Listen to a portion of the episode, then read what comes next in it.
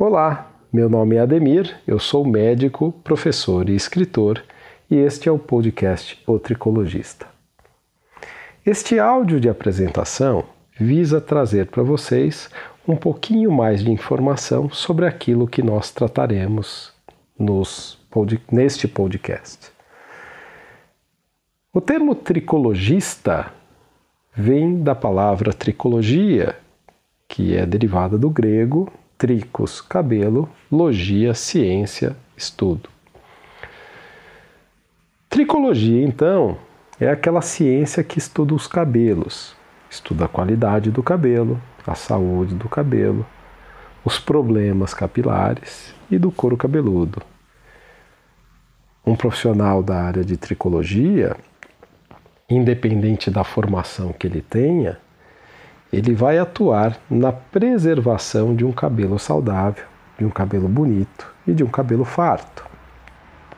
Além do que, ele buscará, a sua maneira, dentro daquilo que lhe cabe, manter a saúde do couro cabeludo, região da pele onde nascem os cabelos.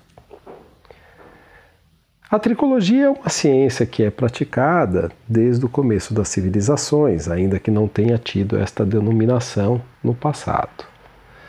O primeiro grande instituto de ensino da tricologia surgiu em 1902 no Reino Unido e iniciou um trabalho que foi é, sendo levado a diversos países com uma maior e melhor compreensão dos cabelos, dos cuidados capilares, da beleza dos cabelos e da tentativa, àquela época, ainda que com um arsenal muito pobre, de frear, de desacelerar a evolução das perdas capilares, uma queixa que existe desde sempre.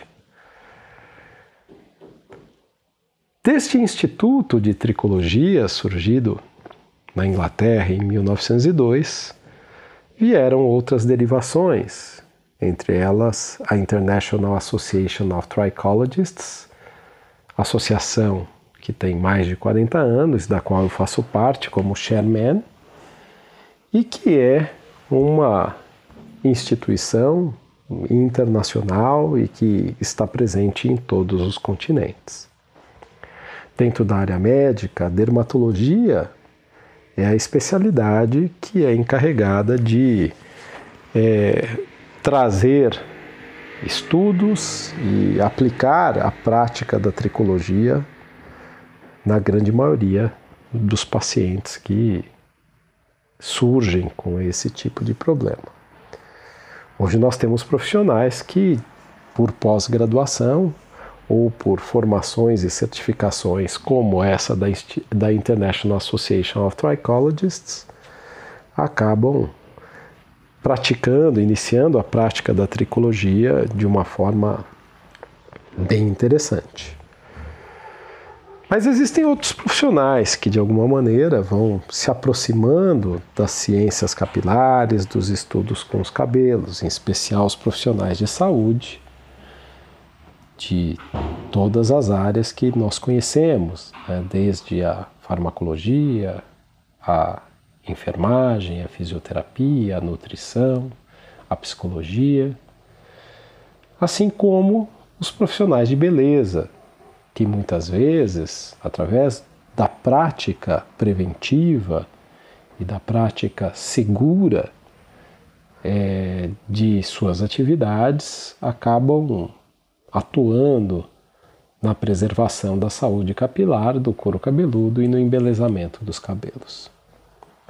De uns anos para cá, um novo nicho de mercado tem surgido, é a terapia capilar, uma prática que principalmente é, se manifesta, né, se apresenta em salões, é, em espaços de beleza, em clínicas de estética com o propósito de aplicar cosméticos e procedimentos para ajudar na saúde do couro cabeludo e dos cabelos.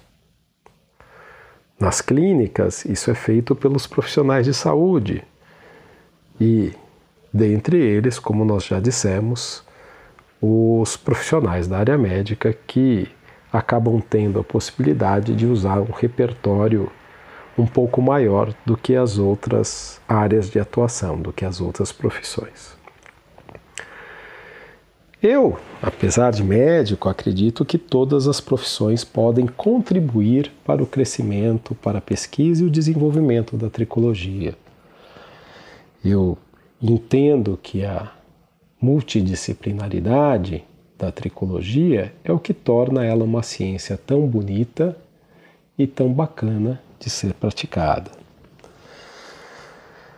Do ponto de vista de informação, nós sabemos que nos dias atuais é crescente o número, de publicações científicas que trazem um conteúdo mais fidedigno, mais realista, mais científico para a área da tricologia.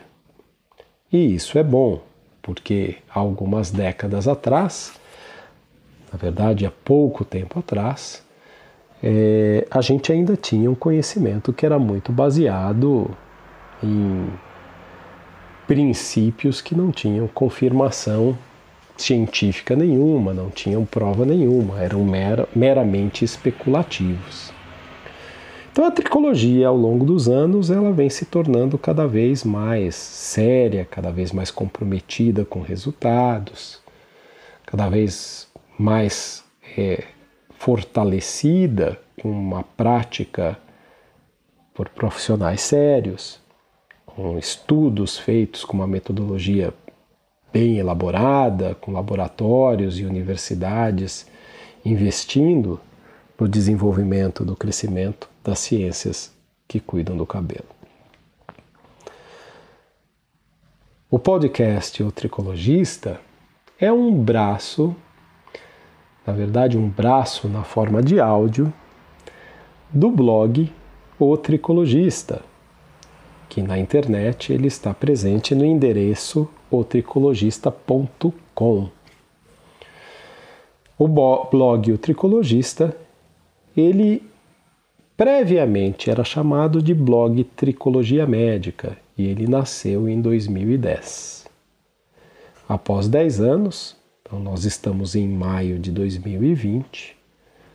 Nós iniciamos o trabalho de começar essas uh, gravações de áudio para informar e para agregar às pessoas conhecimento, principalmente conhecimento embasado em experiência e em pesquisas publicadas nos periódicos mais importantes da área da saúde.